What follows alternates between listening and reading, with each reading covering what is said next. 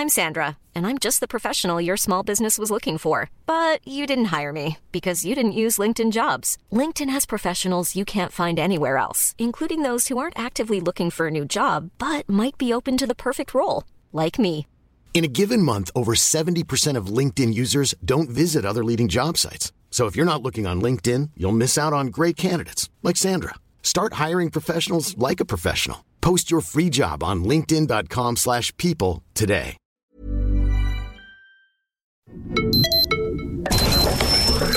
Noticias a la hora. Heraldo Radio le informa.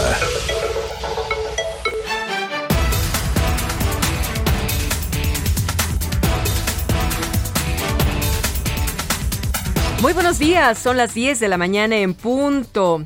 A partir de las 8.30 horas de hoy domingo, ya se registra gran afluencia de ciudadanos, entre ellos de la tercera edad, en la casilla ubicada en el puente Zona Media, para participar en la consulta de revocación de mandato. Por otro lado, el uso del cubrebocas en Querétaro será obligatorio en los traslados de transporte público y al interior de las instituciones educativas. Así lo informó el Comité Técnico para la Atención de COVID-19. Y nos vamos en este momento a escuchar a Mario Miranda desde la alcaldía Benito Juárez. ¿Cómo estás, Mario? Adelante. Platícanos cómo ves la situación en esta, en esta demarcación, por favor. Hola, ¿qué tal, Mónica? Buenos días. Pues hemos realizado un recorrido por varias casillas de la alcaldía Benito Juárez, ubicadas en las calles de Amores, Martín Mendade, San Lorenzo, Nicolás San Juan, Adolfo Preto, y en casi todas las casillas pues hay poca participación ciudadana. En estas casillas es pocas las personas que han salido a votar en esta revocación de mandato aquí en la alcaldía Benito Juárez. En estos momentos nos encontramos en la casilla especial ubicada en la avenida Coyoacán 1435, exactamente enfrente del Hospital 20 de Noviembre, y aquí es la casilla donde hay mayor participación ciudadana para realizar este ejercicio de revocación de mandato. Hay aproximadamente 70 personas formadas, las que están aquí este, formadas para entrar a realizar su votación. Muy bien, muchas gracias, Mario. Seguimos pendientes. Seguimos pendientes, Mónica. Buen día. Buen día, gracias. Y esta mañana, hablando de votos, el presidente de México, Andrés Manuel López Obrador, emitió el propio desde el antiguo Palacio del Arzobispado, aquí en la Ciudad de México. Escuchemos.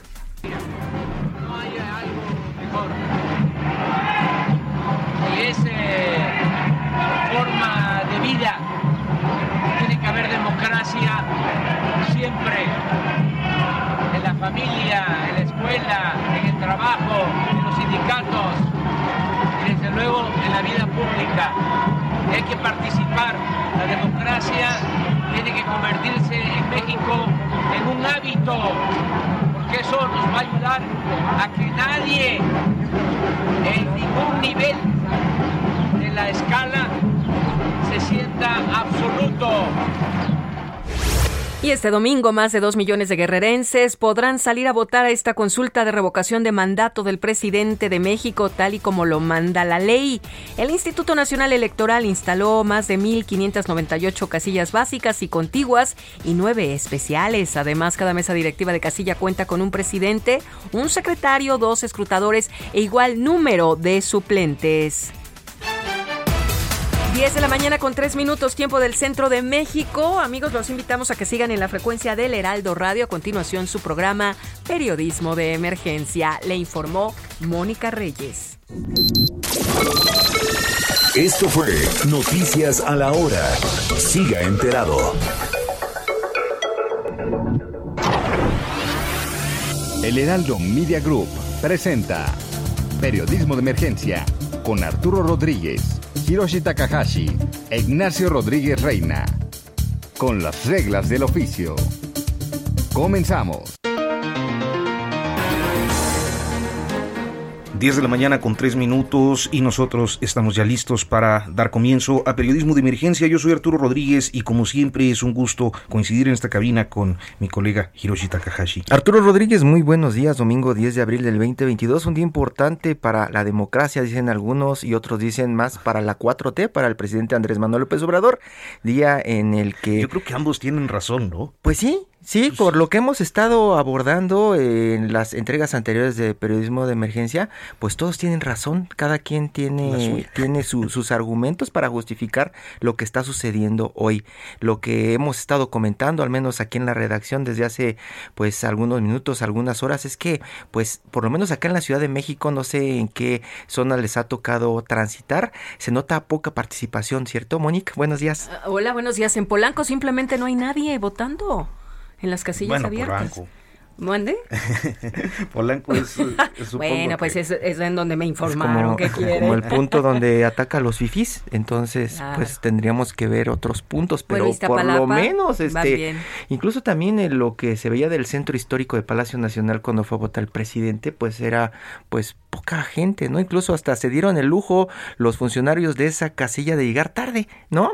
Eh, pensando que pues eh, es como tu primer día de clases o una, una cita importante, llegar temprano, bañado y todo Pero listo. todavía es temprano, ¿no?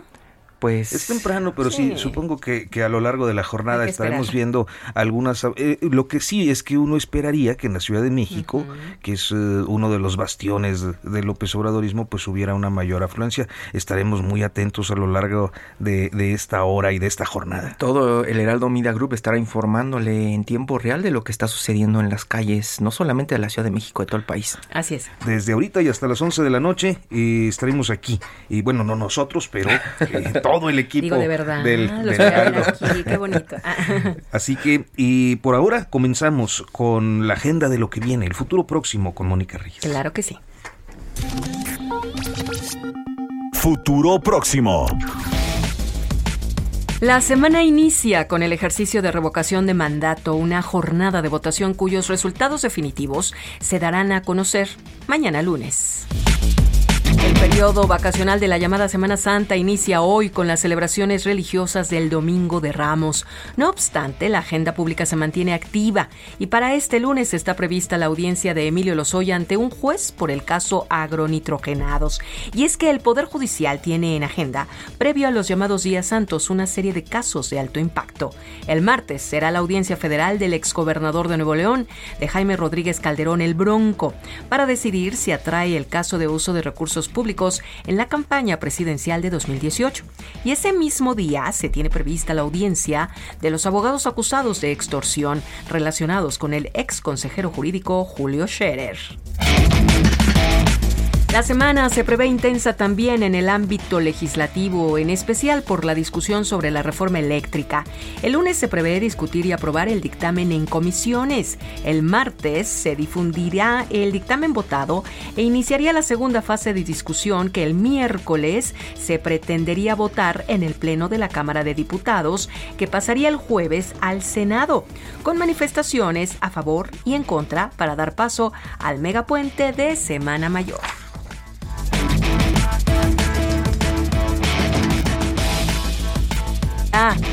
En tanto, el presidente López Obrador realizará el martes su tradicional mensaje trimestral que gusta de llamar informe, más allá del recuento de sus acciones de gobierno. La atención está puesta en el posible anuncio de su iniciativa de reforma electoral.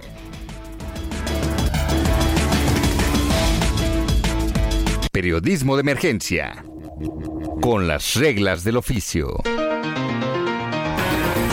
Pues bien, y muchas gracias a Mónica Reyes por esta agenda de lo que viene, el futuro próximo. Y, y el día de hoy, ayer, ayer hablamos ampliamente de la reforma a la ley eléctrica, tanto en la parte que correspondía a la Suprema Corte de la Justicia de la Nación, como eh, a lo que viene en el debate legislativo. Es uno de los grandes temas del momento.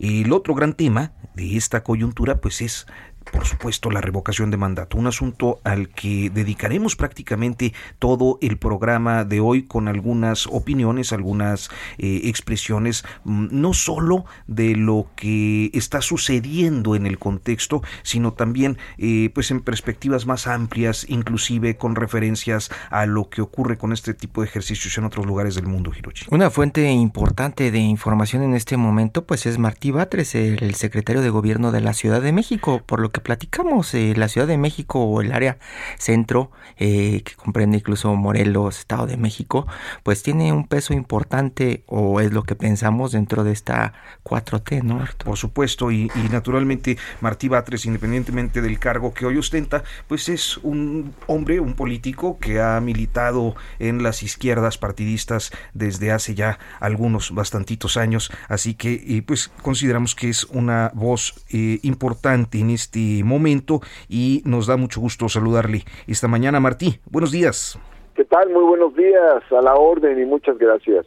Hemos estado platicando, al menos en las redacciones, de que se ve poca afluencia en algunas casillas, incluso que pues se está reportando que algunas abrieron tarde. Al final de la jornada, al final de la sesión, dicen los compañeros, pues todavía es temprano. ¿Cómo se consideraría un éxito este ejercicio democrático, democrático señor Martí? Mira, tengo reportes de mucha afluencia en muchas de las casillas de la Ciudad de México.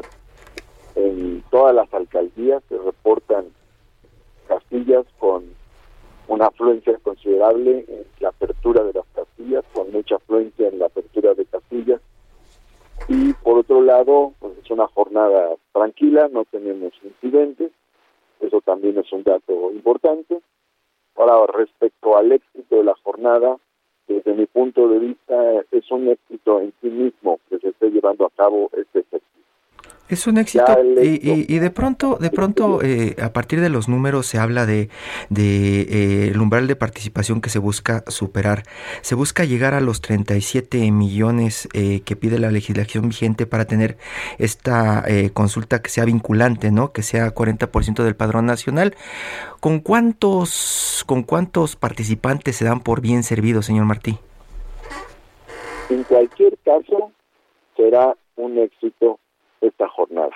No quiero entrar a la especulación de los números, vamos a esperar a que se desarrolle todo el proceso, pero su realización en sí misma ya es un éxito. La, eh, la realización de este ejercicio, de este primer ejercicio de consulta de revocación de mandato en la historia de México, abre un parteaguas, es un antes y es un después y por lo tanto es eh, una modificación en el esquema democrático del Estado mexicano.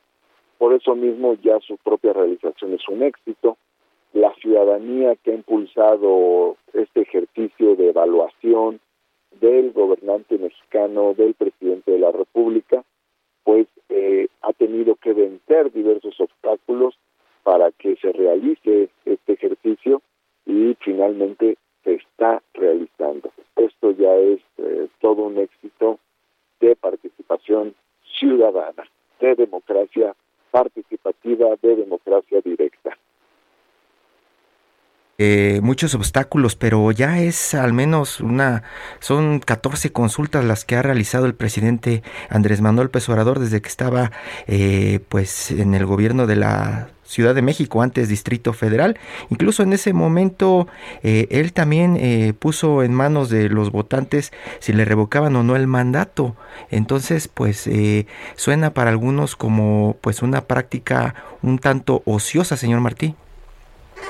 Bueno, en efecto, ya para cuando fue jefe de gobierno el licenciado López Obrador, hubo este ejercicio de revocación de mandato en forma telefónica eh, de manera, digamos, eh, más eh, en el terreno de la participación ciudadana de sociedad civil, que de forma legal o formal, porque aún no estaba en la ley, entonces un ejercicio más de participación ciudadana que ejercicio propiamente formal, que se sometió dos veces a, a esta, este tipo de consulta que se realizó de manera telefónica cada dos años, un ejercicio fue en el 2002 y otro en el 2004. De ninguna manera puede considerarse un ejercicio ocioso, siempre que participa la gente es muy importante, es muy importante la opinión de la gente, la gente siempre pide que se le pregunte, esta es una oportunidad eh, para que la gente exprese su opinión, es la primera vez que puede evaluar formalmente a un presidente de la República si este instrumento hubiera existido en el pasado, probablemente este, muchas de, las barbaridades que ocurrieron no habrían ocurrido, pero ya existe y qué bueno y llegó para quedarse. Esa también es la importancia de este ejercicio. Ahora eh, seguramente cada sexenio se realizará este ejercicio de evaluación de quien gobierne la República Mexicana.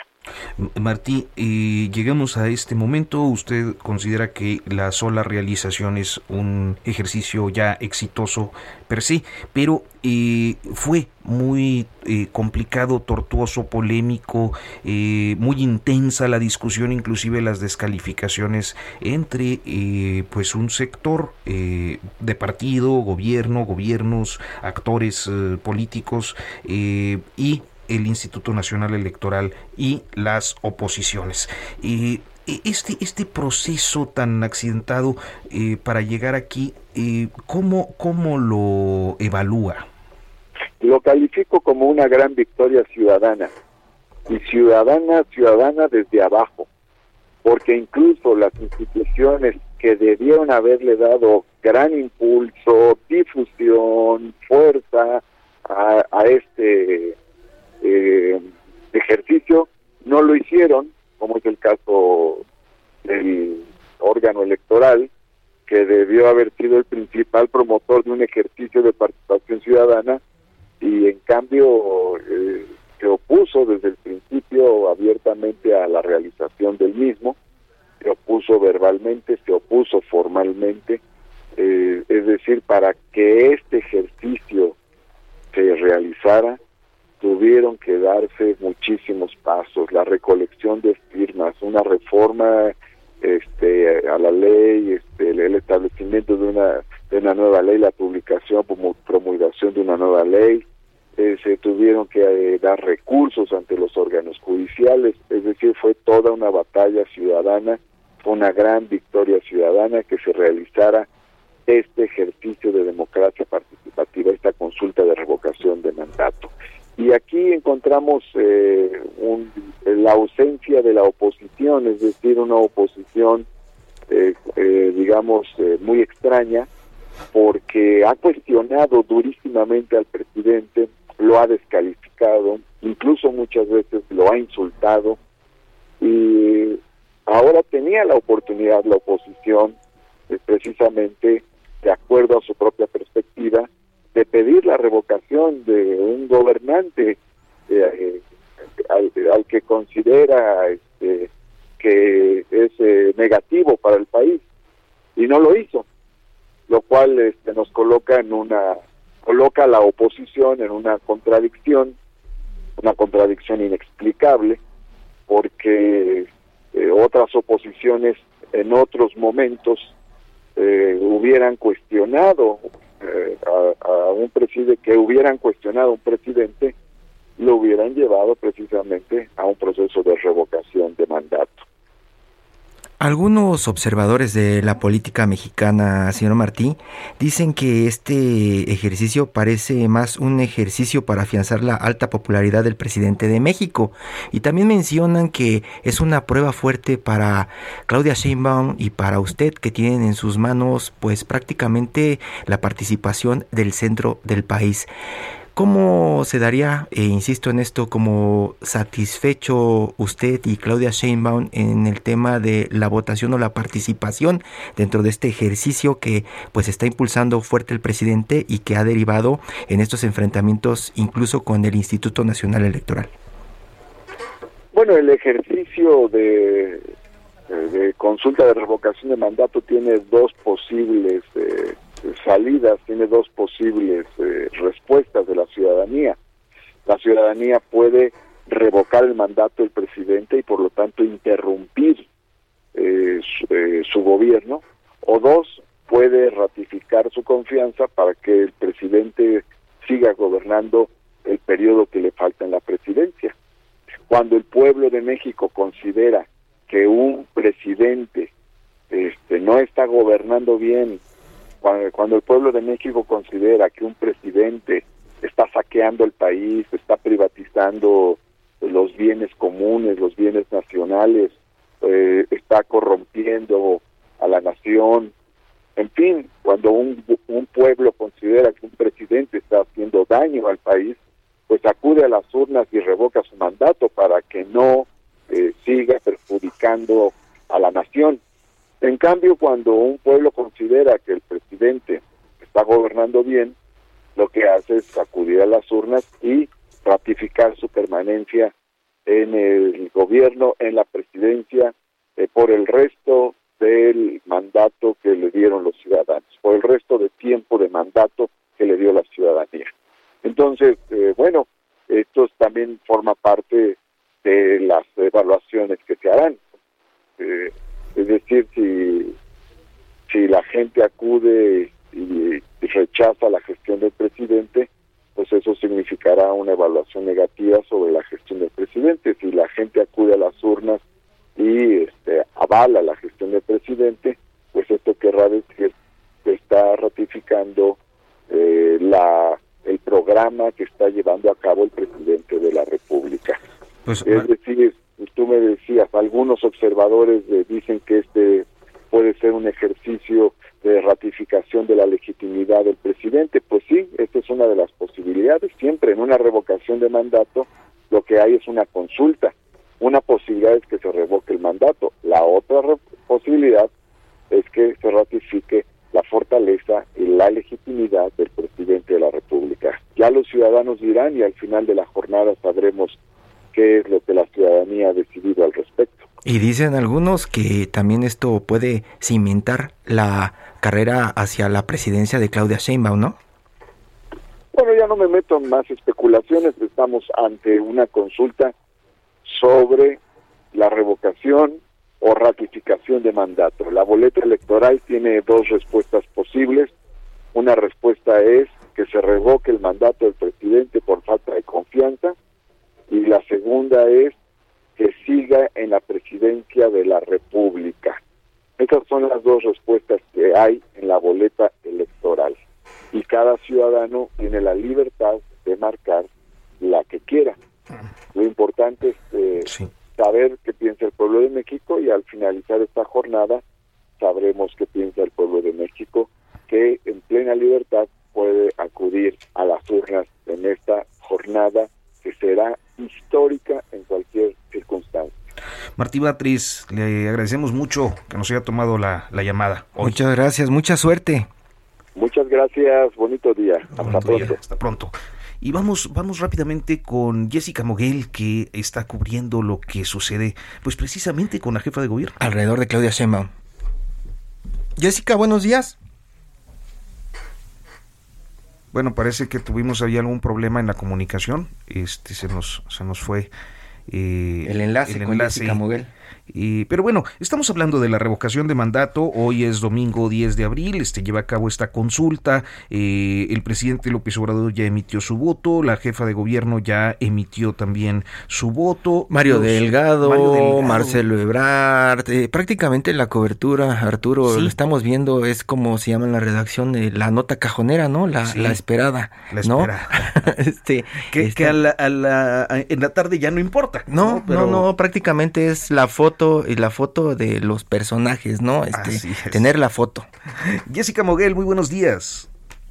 Así es, muy buenos días, los saludo con gusto. Hace unos escasos minutos la jefa del gobierno, Claudia Sheinbaum, acaba de emitir su voto por motivo de la consulta por la revocación de mandato. Aquí en la casilla número 3960, ubicada en la calle Tetetliopa, número uno, esquina con Camino Viejo, y Jicalco, aquí en San Andrés, Totoltepec. Eh, pues entre muchos gritos de las comparsas de los chinelos, que son una fiesta dancística muy tradicional en esta zona de la Ciudad de México, de Tlalpan, de Xochimilco y de Tláhuac, también acompañada de mucha gente y entre gritos de presidencia, de presidenta, la jefa de gobierno capitalino, pues ya acudió a emitir su voto. Lo que dijo a su salida de esta casilla pues bueno, es que se está viviendo una fiesta democrática, dijo que viva la democracia y sin precisar el número de casillas, dijo que hasta este momento no se han instalado en su totalidad todas las casillas aquí en la Ciudad de México. También comentó a los medios de comunicación que eh, se va a trasladar a sus oficinas en el antiguo Palacio del Ayuntamiento, en el centro histórico de la Ciudad de México, y también se espera que se emita un mensaje más tarde. Todavía no se sabe si la jefa de gobierno lo va a dar a conocer a través de sus redes sociales o dará algún eh, eh, mensaje en conferencia de prensa. Sin embargo, se adelantó que posiblemente se daría un eh, eh, enlace de comunicación para dar un mensaje con motivo de esta consulta de revocación de mandato. Aquí en esta zona de la Ciudad de México, pues hay dos casillas muy pegaditas, una eh, separadas, una, una cuadra una de la otra. Mm. Déjenme comentarles que se armó pues prácticamente todo un ambiente festivo para pues celebrar la llegada de la jefa de gobierno. En este momento pues ya todo está regresando a la normalidad, Pues- ya no se percibe mucho movimiento, Gracias. pero pues Gracias, perfecto, Jessica. pendientes, muy buenos Te días. agradezco, buenos días. Vamos a hacer una pausa y en unos momentos eh, continuamos aquí en Periodismo de Emergencia, pues viendo qué es lo que está pasando y abordando los asuntos a fondo. Corte y volvemos. En un momento continuamos. Periodismo de emergencia. Regresamos con las reglas del oficio. En Soriana, estufa en color plata de 30 pulgadas a 4,990.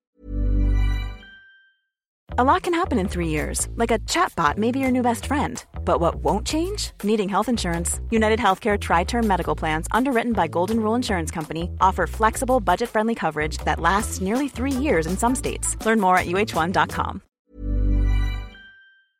99 o licuadora clásica Oster de tres velocidades con vaso de vidrio a 999 pesos y pantalla Sharp 4K UHD de 70 pulgadas a 15,990. Soriana, la de todos los mexicanos. Abril 11, aplican restricciones. Válido en Hiper y Super. 10 de la mañana con 30 minutos y nosotros continuamos en periodismo de emergencia. Fíjate que creo que siempre es importante, eh, más allá de eh, eh, tener, bueno, la- las historias de lo que está ocurriendo en tiempo real, pues perspectivas amplias. Y yo creo que esas perspectivas, pues muchas veces nos las pueden dar, ofrecer eh, algunos periodistas que han tenido una cobertura amplísima a lo largo de su trayectoria en eh, procesos electorales, que han visto inclusive este proceso de transformación de los regímenes eh, hegemónicos a pues eh, las alternancias y eh, digamos el avance democrático de este país. Yo creo que uno de ellos es Gerardo Galarza. Gerardo Galarza, un maestro de periodismo, formador de muchas redacciones, formador de muchos reporteros que están en este momento generando las noticias en todo el país. Gerardo Galarza, autor de la columna Sala de Espera, que se publica en todas las plataformas de la Organización Editorial Mexicana los martes,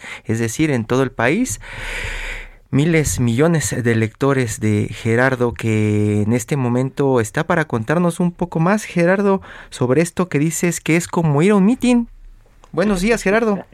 buenos días, eh, buenos días, buenos días, Arturo, qué gusto saludarlos. Eh, sí, mira, eh, quiero, quiero aclarar, no es una frase mía, es una frase de una tuitera que se llama Araceli Benítez, que a mí me pareció que es una, un buen resumen de lo que es la revocación del mandato, no de la revocación del mandato, sino de la revoca- revocación del mandato a la mexicana. Hay un término que se fue perdiendo en mis tiempos que, en mis tiempos que, que cubríamos elecciones, eh, como dice Arturo, en los tiempos del autoritarismo o del neoliberalismo, como o previos al neoliberalismo incluso, eh, se hablaba de la política la mexicana para, para más o menos precisar. Creo que es- tenemos que hablar de la revocación del mandato a la mexicana. Esto, esto, esto es, es un buen resumen dijo que no iba a, esta tuitera dijo que no iba a votar porque equivalía a ir a un mitin de apoyo eh, este a- a- a gritar contra el contra el contra el, el candidato pues no y si entonces al final mi voz no iba a significar nada y sí iba a contar como parte del apoyo multitudinario al, candidato esto esto me pareció un buen resumen de lo que de lo que hicieron eh, y de lo que se hizo con la revocación del mandato. Es una figura eh, que evidentemente pues aparenta ser muy democrática si, si, si se utilizara como debe utilizarse. No es una figura muy popular en el mundo, en los sistemas democráticos, porque la mayor parte de los sistemas democráticos en el mundo, sobre todo los parlamentarios, y ustedes lo saben bien, tienen otros sistemas para modificarlos, para modificar a los gobiernos, ¿no? Hay que simplemente poner el ejemplo de Italia. Ahora no, pero hubo un momento en fines del siglo pasado entre cada año cambiaba de gobierno desde el Parlamento, simplemente porque se perdía la mayoría o se perdía la confianza en el primer ministro, ¿no? Esto, esto ocurre en sistemas parlamentarios, no, no existe mucho en estas, esta es una figura más o menos novedosa que en la en, teoría es un gran instrumento democrático. En la práctica en México, por, su, por primera vez que se practica, eh, hay que recordar que esto fue aprobado eh, al inicio del actual gobierno por el Congreso de la Unión, no existía, está en la Constitución, en el artículo 35, y con una serie de candados que parecían interesantes, que fueron totalmente violados por quienes promovieron la, famosa revocación del mandato, que las tomaron ellos como una ratificación del mandato, hay que decirlo abiertamente. No, no eh, es el único país donde el, el, el, presidente al que se le presuntamente se le cuestiona, al que los ciudadanos quieren que se vaya, eh, teóricamente, promueve su propia caída, ¿sí? O su partido promueve su, su, que, que, pierda que pierda el poder y es allí donde se donde se pierde este efecto. Además, con otras situaciones graves como tienen. Hoy eh, los militantes de Morena se quejan de la falta de casillas. Eh, para votar en la revocación del mandato. Hay 57.500 casillas en número en el país se proyectaron instalarse. Ya veremos el primer reporte de cuántos se instalaron. En estos días pasados, se, el INE anunció que había tres o cinco municipios en Chiapas donde no se iban a instalar casillas porque no había condiciones de seguridad. Contra las 157 mil que se instalaron hace un año en las elecciones federales para renovar eh, la Cámara de Diputados. Es decir, ni siquiera es la mitad de las de hace un año. ¿A qué se debe esta baja en las casillas? Pues simplemente al recorte del presupuesto el que sufrió el INE al principio de, bueno, a finales del año pasado para el ejercicio del 2022. El, la revocación del mandato tiene un déficit, así números redondos, de 2.500 millones de pesos. Eh, algunos recalcitrantes apoyadores del régimen dicen que con los salarios de los consejeros electorales, pues se solucionaría el problema y se ahorraría el dinero. Suponiendo que los 11 consejeros electorales y el secretario ejecutivo del INE trabajaran todo el año sin cobrar absolutamente nada. El ahorro andaría por ahí de 44 millones de pesos entre salarios, aguinaldos, compensaciones, bonos. El total serán 44 millones de pesos, ¿sí? Que son, eh, pues no ni siquiera el 10, cuando mucho el 2% del déficit que tiene la revocación del mandato. ¿Qué ocurre además? Es un ejercicio que está planeado eh, muy inteligentemente, muy perversamente para ganar, ganar. Eh, eh, es, lo, que te iba a decir, Gerardo. Tú mencionas que, que, están jugando a ganar, ganar. Y yo lo que te iba a decir, eh, ¿qué diferencia hay entonces con ese viejo régimen que también salía a hacer elecciones cada seis años y pues iban a ganar, ganar también? Tiene una, hay una, una, pequeña diferencia, Hiroshi. Eh, este, en, hace, digamos que del 90 y todavía 91, 92, digamos que la primera elección no con el INE ya constituido, sino como aquel INE ciudadano que empezó. Eh, antes sabías que te tenías que enfrentar al fraude. los partidos y los ciudadanos sabían. Dabas por entera, dabas por hecho que, había fraude electoral. Y, más y llamabas a votar para que no sobraran boletas en, las casillas, o sea, los, los, los partidos de oposición le decían a la gente, voy a votar y, utilizas tu boleta, aunque no ganemos. Este, para que para que no el José López Portillo candidato único a la presidencia de la República en 1976 tuvo como contrincante no oficial no legal a Valentín Campa por el Partido Comunista Mexicano. Ganó con el 98.8 casi 99% de los votos emitidos estos eran los resultados de, del priismo, aquel priismo que, vivimos. Y había también alguna, había así como leyendas, cuando empezó la efervescencia democrática de los, de los ciudadanos mexicanos, esto es muy importante, por eso es tan importante el INE, porque es un organismo creado o exigido por la ciudadanía. Eh, cuando íbamos a reportear en cualquier estado, pero había, algunos muy muy este combativos yo recuerdo por ejemplo lo voy a decir la COSEI la COSEI en, lo que era la COSEI en esos tiempos en, el istmo de, de sobre todo en Juchitán en San Luis Potosí donde donde las mujeres aparecían en las luchas electorales. Nosotros como reporte en Mérida Yucatán eh, o sabíamos cuando estábamos enviados allá que nos íbamos a tener que quedar porque iba a haber problemas postelectorales, porque las mujeres llevaban a los maridos, llevaban a los hijos, protestaban y, no tenían tantos tantos compromisos o, no tenían tanto miedo como es. como era. Entonces, cuando veíamos que en la calle había mujeres votando, que en la calle había mujeres protestando, nosotros ya sabíamos que nuestra estancia en el lugar de los hechos se, iba a prolongar por eso. Han sido luchas, eh, ustedes son más jóvenes, mucho más jóvenes que yo, que a mí me tocó todavía tener, no voté, porque ya no alcancé a votar, una credencial de elector que era de papel, sin fotografía, sin nada, un papel, eh, este, como un cheque, por decirlo de alguna manera, ¿no? De ese tamaño de los cheques. Y con eso te presentabas a votar. Después vinieron credenciales, a lo mejor a ustedes ya les tocó un poco una credencial color naranja que era plastificada.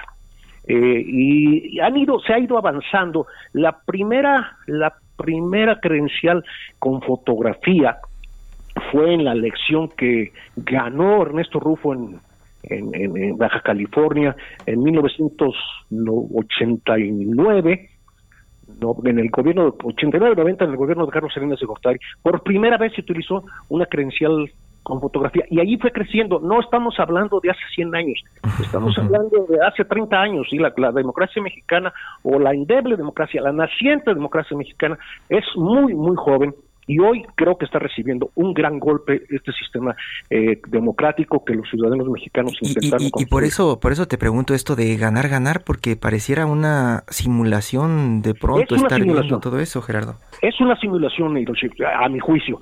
Eh, eh, es, es una simulación. ¿Por qué? Porque se están utilizando los candados que establece la ley para, para beneficiarse. Por ejemplo, la revocación del mandato establece la Constitución que para que ser para ser vinculatorio, es decir, para ser legal y para que tenga efecto, para que realmente el presidente se vaya, sí, que eso tiene que ver la revocación del mandato, que el presidente se vaya, necesita votar el 40% de la lista nominal de electores. En estos momentos, hoy debían de votar alrededor de 37 a 38 millones de ciudadanos, de ciudadanos inscritos, no en el padrón, sino en la lista nominal para este, para este ejercicio. Después de eso, claro, ahí después sí vota el 40%, pues tiene que ganar el sí o el no. Bueno, ¿qué pasa? Vamos a suponer, la peor desgracia que le podía pasar al régimen es que votara el 40% y que el presidente López Obrador perdiera la revocación del mandato. ¿Qué va a pasar? Nada. Con la, déjate, pues sí, si se cumple la constitución, él tendría que entregar el cargo. Y ahí hay un lapso de un mes, dos meses, eh, que asumiría la presidencia de la República interinamente el secretario de Gobernación. Para, en ese tiempo el, el, Congreso, que en, este caso la Constitución no lo dice, dice por mayoría, no dice mayoría absoluta, no dice mayoría eh, eh, de calidad o como sea, dice mayoría. Por mayoría tiene que elegir al nuevo presidente que concluiría el, el mandato hasta el 2024. Y, y pues el Congreso ¿A quién va a poner? No el Congreso, el Congreso va a poner a quien el presidente, como en los viejos tiempos turistas, como decía Arturo, designe con su dedo. ¿sí? ¿Quién nos, gustará, quién nos, quién nos gustaría en el caso que del impensable caso que perdiese el presidente eh, la revocación y que además fuera eh, vinculatorio? Pues eh, saquen la lista de los que ustedes quieran. a ver quién podría ser el presidente. no Están en los periódicos, son los cercanos al presidente López Obrador. Y entonces, a la mejor, y esta es una especulación mía, esto es opinión, no es información, eh, pues López Obrador concretaría el sueño dorado de Plutarco y las calles, ¿sí? del maximato, ¿sí? De sin ser el presidente tener el poder desde, desde, su rancho. Luego, si no se cumple con, la, con, con, con, los 40, 40% eh, de la votación, que no sea vinculatorio, eh, suponiendo que perdiese, que es impensable, pues no se iba a ir porque ya no es vinculatorio. Lo más probable es que lo gane porque ciertamente los mayor, el mayor número de movilizados son los que quieren que el presidente se quede. Y ahí está la campaña esa violatoria de toda la, legislación que, dice que el presidente no está solo y vamos a votar porque se quede. Esto ha sido, sí. No, hombre, pues agradecerte muchísimo y este comentario que nos hayas tomado la comunicación esta llamada. por favor. Siempre es un privilegio escucharte. Igualmente, y este y un gusto saludarles a ustedes y a su auditorio. Gerardo, un abrazote. Y como, como, como bien se resolvió esto, como, como era un meeting, como dices, como escribes. bueno, así es, así es. Y, puedes gritar todo lo que tú quieras, pero nadie te va a oír. Muchas gracias, Gerardo. Un abrazo. Hoy eh, tenemos eh, a través de la línea telefónica a Jesús Zambrano.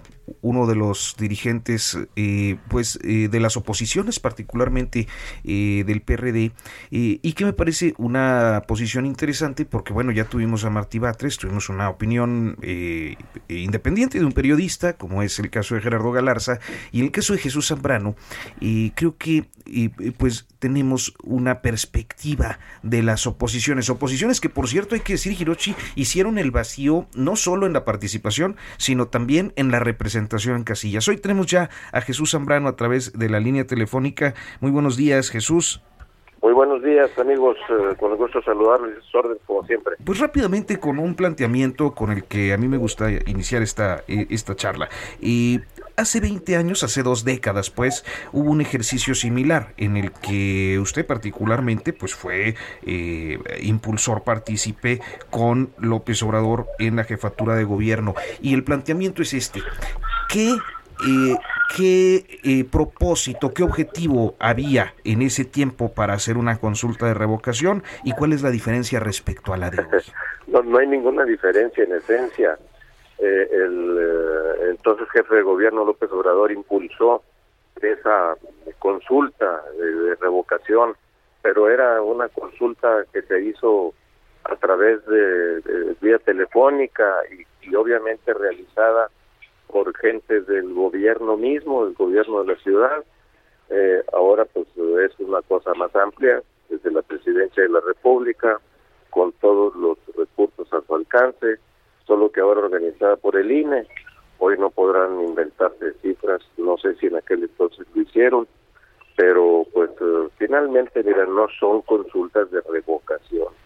Eh, verdaderamente en aquel entonces ni siquiera reglamentado estaba, ahora sí, desde la Constitución, pero pues manipulada como lo estamos viendo, eh, una farsa de revocación desde el principio y todavía hasta este momento. Vamos a ver cuánta gente sale a eh, depositar eh, su voto. Estoy seguro que la, una parte muy importante de los que vayan van a hacer sobre la base de acarreos, hasta de pagos. Estaban ofreciendo hasta tres mil pesos por por voto apenas hace unos días en algunas zonas de la Ciudad de México. Entonces, pues eh, eh, esto es, y además con un INE, que es el organizador, el área electoral bajo acoso de la propia presidencia y del partido en el gobierno Morena. Entonces, pues así están las cosas, querido Arturo. ¿Cómo se puede interpretar, don Jesús, todo el tema de, eh, la participación de Sheinbaum y su equipo aquí en el centro de la ciudad, de Delgado en todo el país y de los otros operadores políticos del presidente Andrés Manuel López Obrador durante esta pues consulta ciudadana? Absolutamente inconstitucional, fuera de norma, violatoria de la ley, esa participación y además en abierto desacato, porque ya el INE y el tribunal eh, fijaron medidas precautorias, llamaron a que dejaran de hacer esa promoción y abiertamente lo retan. Es la subversión del Estado de Derecho desde el poder mismo, tanto del gobierno central de la República como de la jefatura de gobierno y los eh, gobernadores de los estados de Morena que se han metido a ese ejercicio. Dice Martí Batres, dijo hace unos minutos que esta, esta, este ejercicio ya es un triunfo, para ellos ya es un triunfo. ¿Usted cómo vería un triunfo o fracaso, por ejemplo, de la candidata o de la precandidata o de la que dicen es la candidata Claudia Sheinbaum dentro de todo este proceso? Porque ella es a la que ponen en el centro de todo este ejercicio. Pues mira, no van a salir a votar de, entrada para que fuera un triunfo sería que salieran a votar los 30 millones que salieron en 2018 a votar por el ahora presidente López Obrador y por en el caso de, de, la Sheinbaum pues eh, los, los votos que tuvo y no los van a tener. Ya el año pasado se vio que habían caído claramente cuando Sheinbaum perdió la mayoría de las alcaldías de la Ciudad de México y las que ganó porque en la mayoría de ellas, principalmente en Gustavo Madero y Tapalapa, porque hicieron trampa, estuvieron comprando votos, entonces eh, no van a llegar ni ni, ni, de, sueños van a llegar a esa a esa eh, cifra de 30 millones. Y el año pasado, cuando fueron el 18 de agosto a la, a, la consulta para ver si se enjuiciaba según ellos, a funcionarios del pasado, pues eh, eh, fue alrededor del 7% del Sí, Estado menos de nominal. 10%, ajá. Sí, 7%, pues. Dice, Entonces hoy si va 10 o 12%, pues que serían alrededor de unos 10 millones eh, de, de votantes, este ya de suyo sería un fracaso. Jesús, y- eh, dice- justo porque dice, dice Marco Cortés que es un autogol. Pues, eh, mira, el resultado de un empecinamiento inconstitucional eh, para querer demostrar que pueden hacer lo que les dé la gana y que no hay consecuencias según ellos, pero las consecuencias es que están perdiendo la confianza de la gente, hombre, ya hay muchísima gente afortunadamente muy molesta por su actuación. Y pues lo vamos a ver el día de hoy, si hubiera el entusiasmo del llamado presidencial, pues ahorita estarían desbordadas las casillas y por los primeros informes que yo tengo, eh, por lo menos en la Ciudad de México, están cuasi desoladas. Y, y, y, y- y esto precisamente hablando de este ejercicio, como oposición, ¿qué es lo que, qué es lo que eh, eh, están pensando ustedes que son las lecciones para el 24? Porque todo indica que es como un ensayo. Pues están haciendo el ensayo en primer lugar para ver si se, si se pueden quedar, si pueden seguir en el gobierno y si pueden hacerlo además pisoteando el Estado de Derecho. Ese es el fondo del ensayo. ¿Y, y qué van a hacer como oposición? ¿Qué van a hacer como oposición para tratar de, de Nosotros que... seguiremos seguiremos denunciando, seguiremos señalando y nos seguiremos organizando, nos mantendremos juntos como coalición rumbo al 2024. Ya vimos que podemos lograr, eh, por lo menos lo tuvimos el año pasado, eh, el 40% de, de, de, la confianza de quienes acudieron a votar y ahora frente a una elección presidencial rumbo al 24 y con un presidente cada vez más eh, bajo en sus aprobaciones, salvo alguna que por ahí manipula los eh, resultados de las encuestas, pero pues vamos a estar, vamos a, hay que apostar a que en el 2024 se vayan estos que le están haciendo tanto daño al país y al Estado de Derecho y que están eh, que, tienen a la economía y todavía lo vamos a ver peor eh, en una situación eh, de prácticamente recesión económica con a- eh, altísima inflación y sin condiciones para remontar esta situación. Jesús Zambrano, pues muchísimas gracias por tomarnos la comunicación, darnos su perspectiva de lo que ocurre con este ejercicio y de lo que viene en el futuro. Muy buenos días. Al contrario, gracias a ustedes, muy buenos días y pues como saben, yo ahorita ando acá en Tampico, Tamaulipas, vengo a decir y no voy a votar, obviamente. Es lo que le iba a decir, no va a ir a votar, ¿verdad? Gracias, amigos. Muy buenos, días. Gracias, Jesús. Y bueno, pues y nos vamos rápidamente hasta el Instituto Nacional Electoral. Por allá pues está la sesión permanente del Consejo General y parece que ya hay un reporte eh, halagüeño de la instalación de mesas receptoras. Por allá está eh, nuestro compañero Amado Azueta. Buenos días, Amado. Hola, ¿qué tal Arturo Kiroshi? ¿Cómo están? Muy buenos días. Fíjate que este reporte será hasta las 13 horas, pero te puedo adelantar que de acuerdo a fuentes consultadas eh, que piden obviamente la privacidad, eh, me dicen que va muy bien la instalación de casillas, que alrededor va ya del 90%, que va positivamente. Eso es lo que me han dicho de manera extraoficial. Sin embargo, hasta las 13 horas oficialmente ya el Instituto Nacional Electoral pues dará un detalle de dónde ha habido algunos problemas. Pero fíjense que desde las 7 de la mañana pues ya está la actividad aquí, eh, sobre todo revisando la instalación de estas 57.517 casillas en todo el país. Y el INE pues ya se encuentra en sesión extraordinaria precisamente para estar revisando y vaya que ha sido una sesión bastante intensa y es que tanto los partidos PRI, PAN, PRD y Movimiento Ciudadano denuncian acarreo de miles de personas mientras que Morena, Partido del Trabajo y Verde Ecologista, pues dicen que el INE está actuando en contra de las instituciones del gobierno federal. Y esto inició desde la muy temprano cuando Lorenzo Córdoba pues pues llamó hizo un llamado este reconociendo que el INE ha sido criticado sin embargo considera que va a ser un éxito. Qué les parece si escuchamos lo como lo dijo Lorenzo Córdoba desde muy temprano y esto prácticamente pues es la nota de hasta este momento escuchemos. La confianza que la sociedad tiene en sus autoridades electorales no es una casualidad. Pese a la intensa campaña de desprestigio que se ha impulsado en contra de las autoridades electorales del país, la sociedad mexicana, codo a codo con su INE, se apropió de nueva cuenta de este inédito ejercicio de participación ciudadana. Que el INE sea la institución civil con más confianza del Estado mexicano tampoco es algo que se haya ganado en dos o tres años, ni por los resultados de una o dos elecciones. La sociedad confía en el INE, confía en el Tribunal Electoral, porque somos instituciones que hemos defendido contra viento y marea los datos de cada persona inscrita en el padrón electoral. Arturo Kiroshi, ya por último comentarles que se hizo un llamado a los partidos políticos a respetar la ley y sobre todo a todos los ciudadanos que si ven alguna irregularidad lo reporten desde luego al INE y si no también a través de sus redes sociales. así que pues así es como va hasta este momento. Muchas eh, gracias, Amado. Muchas gracias, Amado Azueta. Muy buenos días. A la orden, Y bueno, pendientes. pues nosotros llegamos ya al final de esta transmisión. Le recordamos que a las 14 horas, o sea, todo el día va a haber cortes informativos. A las 14 horas 2 de la tarde y hasta las 4 de la tarde estará Manuel Zamacona eh, dando información al res- eh, respecto a esta consulta. Eh, a las 20 horas, a las 8 de la noche, Blanca Becerril y Alejandro Cacho hasta las 11 de la noche. Así que eh, se queda usted en el Heraldo muy bien informado. Hasta pronto. Muy buenos días.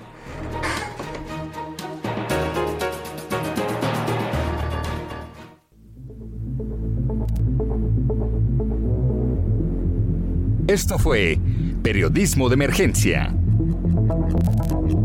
Con las reglas del oficio. Heraldo Media Group.